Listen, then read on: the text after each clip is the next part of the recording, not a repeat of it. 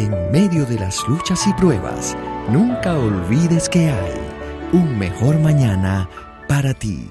Un santuario en el tiempo. Fobia es un término de uso común en la sociedad actual.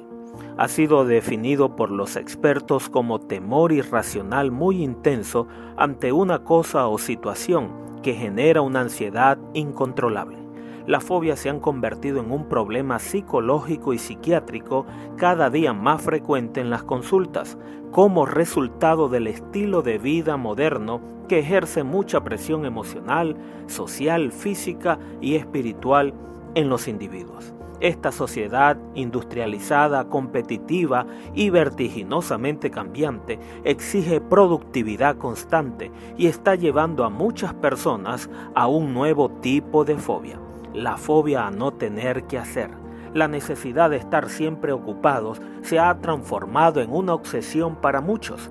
No se permiten tiempos de descanso, tiempos de reflexión, meditación, esparcimiento y encuentro sin sentir culpa.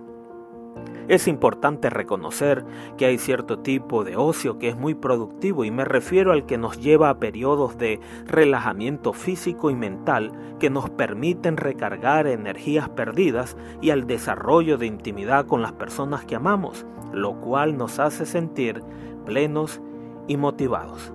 Dios, en su infinita sabiduría y siendo conocedor de nuestra realidad, nos ha dado un tiempo especial para el descanso y la comunión. Dice el Señor que el sábado fue creado por causa del hombre, para que en él encontremos descanso.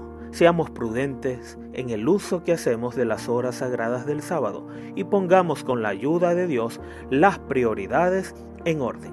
La convivencia familiar, la comunión con los hermanos y el servicio al prójimo son algunas de las actividades que nos proveen descanso y salud integral.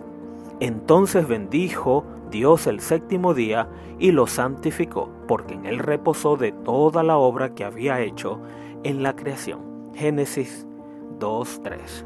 Y así habrá un mejor mañana para ti.